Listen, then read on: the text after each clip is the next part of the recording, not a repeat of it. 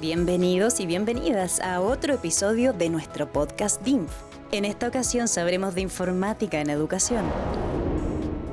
El doctor Roberto González Ibáñez nos cuenta la perspectiva de la ingeniería informática en cuanto a la educación y su realidad hoy en día.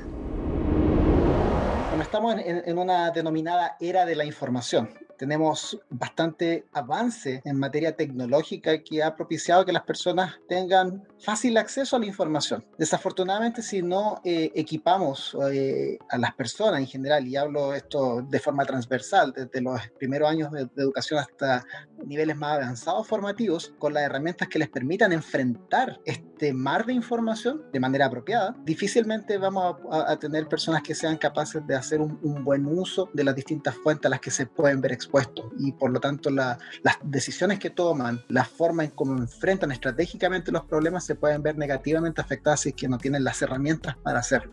Y mientras más temprano uno pueda abordar estas problemáticas en términos formativos, esto puede resultar mucho más eh, llevadero en el tiempo eh, para que esas prácticas se incorporen de forma nativa en la sociedad. El área de informática aplicada a la educación se refiere al uso de la informática para abordar problemas diversos en contextos educacionales. Esto tiene que ver desde temas como la docencia, la parte instructiva propiamente tal, eh, la parte de gestión de los procesos educativos, el análisis de datos, básicamente que puedan aportar a entender los procesos educativos, eh, proponer mejoras, modelar, predecir, entre otras cosas. hace ya algunos años, junto a mi grupo de investigación eh, Interaction, hemos estado trabajando activamente en lo que respecta al tema que se llama alfabetización informacional, pero eso en directa relación con dos aspectos fundamentales que tienen que ver con eh, la búsqueda de información y eso tiene que ver con entender la manera en que las personas, particularmente los estudiantes, buscan información, en cómo se apoyan tecnológicamente en esa materia y cómo interactúan con la información, ese es el vínculo más cercano que podríamos señalar con la interacción humano-computador. Por otro lado, eh, se busca empoderar a estudiantes y educadores a través de herramientas que faciliten el desarrollo de estas competencias. Pues, eh, por un lado, podemos llevar a cabo muchos estudios, pero pensando también en la parte aplicativa, nuestro objetivo es generar herramientas que puedan ser desplegadas en un campo más bien práctico, donde tanto estudiantes se puedan ver beneficiados, también como los docentes al momento de llevar a cabo el, el desarrollo de corte más bien curricular. La doctora Mónica Villanueva y Luffy es ingeniero civil matemático y además doctora en Ingeniería de Sistemas y Computación. Ella nos habla sobre la informática educativa y cómo es tratada en el Departamento de Ingeniería Informática es informática educativa, ¿qué es lo que apunta a utilizar la informática para mejorar, para aportar en la educación en todos los niveles? Ahí puede ser tanto en desarrollo de aplicaciones como en evaluar el impacto de novedades, de metodologías, de tecnología en el aprendizaje específico. Dentro de eso hay diferentes trabajos que se han realizado y que se pueden realizar yo en particular he desarrollado objetos de aprendizaje utilizando tecnología. Yo trabajo en desarrollo de algoritmos para algunos problemas particulares. Específicamente en problema en grafo. Grafo es una forma de modelar diferentes situaciones. Por ejemplo, lo que hacen los transportes escolares que tienen que recoger varios niños y dejarlo en un destino específico. Es un problema bien conocido, se llama el problema del vendedor viajero. Una de las formas de modelarlo es con un grafo. Entonces, para ese tipo de problema específico, mi interés es desarrollar algoritmos que permitan resolverlo considerando las características particulares de cada una de las situaciones. En mis líneas de investigación, que es diseño de algoritmos y optimización combinatorial, optimización siempre trata de tomar decisiones, de hacer lo mejor posible, que depende del objetivo que uno se plantea, que el objetivo puede ser minimizar costos, maximizar la ganancia, o sea, lograr sacar lo mejor posible de mis condiciones dadas.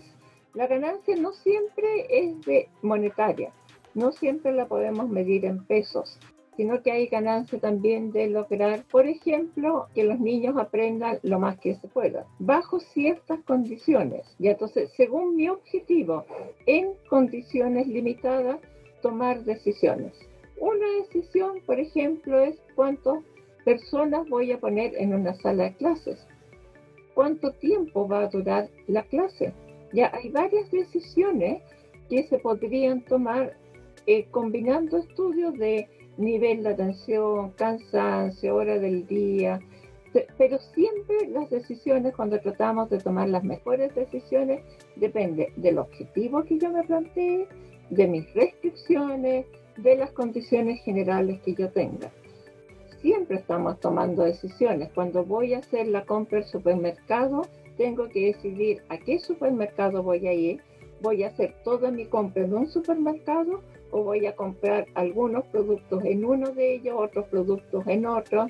¿ya? O si voy a ir a la farmacia, ocurre lo mismo, ¿ya? Entonces, depende de lo que yo quiero. Quiero tratar de gastar lo menos posible, pero a la vez, si no tengo mucho tiempo, voy a decir en cuál de los supermercados voy a lograr toda mi compra con el menor costo. O si tengo más tiempo, voy a comprar en una parte lo que está mejor ahí, voy a ir a la feria, voy a ir a un lugar chico, me voy a trasladar.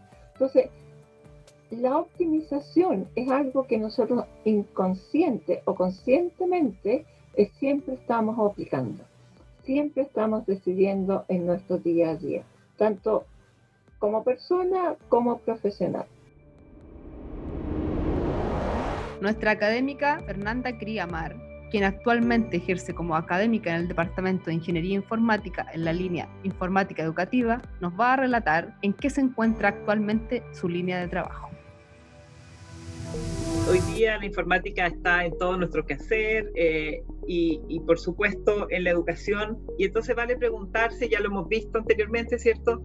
Eh, ¿Cuál es este impacto? ¿Cuál es la importancia? ¿Podemos imaginar hoy día educación sin uso de tecnología o pasa a ser la tecnología una parte fundamental dentro de la educación? Y uno puede pensar que la tecnología ayuda a muchas cosas. Por ejemplo, ayuda mucho en los temas de gestión relacionados con la educación, ¿cierto? A la gestión de establecimientos educacionales, a la coordinación, la asignación de horario, asignación de salas de clase, un montón de temas administrativos. Y ese es un foco súper importante, pero es bien propio de la informática y es como la informática que siempre está dando soporte a diferentes áreas, a educación, a salud, a ciencia. Entonces, como sistema informático, por supuesto que la informática apoya a lo que es gestión educativa. Pero la pregunta más interesante para mí es, ¿apoya los procesos de aprendizaje? ¿Podemos lograr que los estudiantes aprendan mejor utilizando tecnología? Y esa respuesta es súper interesante porque nosotros los informáticos vamos a decir sí, por supuesto, pero la verdad no es tan fácil. No es tan fácil porque la tecnología por sí sola nos da un montón de herramientas, pero si no la uso adecuadamente no voy a lograr mejorar los aprendizajes de los estudiantes. Entonces ahí podríamos profundizar un poco en eso. Uno de los elementos que nos da la tecnología es toda la información disponible. Tienes que cambiar el foco de cómo enseñamos. Nosotros antes le enseñábamos a los estudiantes qué responder. Ahora tenemos que enseñarles qué preguntar, cómo discriminar información. La información está toda disponible en la red. Entonces eso ya nos cambia cómo nos paramos en el aula, en la sala de clases, ¿cierto? Porque ya no quiero, no es el profesor el dueño del conocimiento en el único ejemplar del libro que existía y se lo transmite a los estudiantes, sino que la información está ahí y el rol del profesor es orientar al estudiante a analizar esta información, hacer un análisis crítico, reflexivo y sobre todo hoy día súper relevante poder discriminar de qué información es de buena calidad y qué información es de mala calidad, porque no porque esté en Internet es verdad. Por otro lado, es muy importante ver cómo enseñamos. Pensemos en algún minuto se pusieron de moda las pizarras interactivas. Y los colegios y también a veces en las universidades compramos pizarras interactivas, pero los profesores no las sabían usar. Hay una brecha tecnológica, pero no solo no sabían usar la tecnología, sino que cómo yo modifico, dado que tengo esta tecnología, mi actividad que yo tenía diseñada antes para hacer con tiza y pizarrón. Y entonces tengo que hacer ese cambio metodológico. Y aquí entramos a algo que a mí me parece lo más entretenido de todo esto que tenemos que trabajar en forma multidisciplinaria.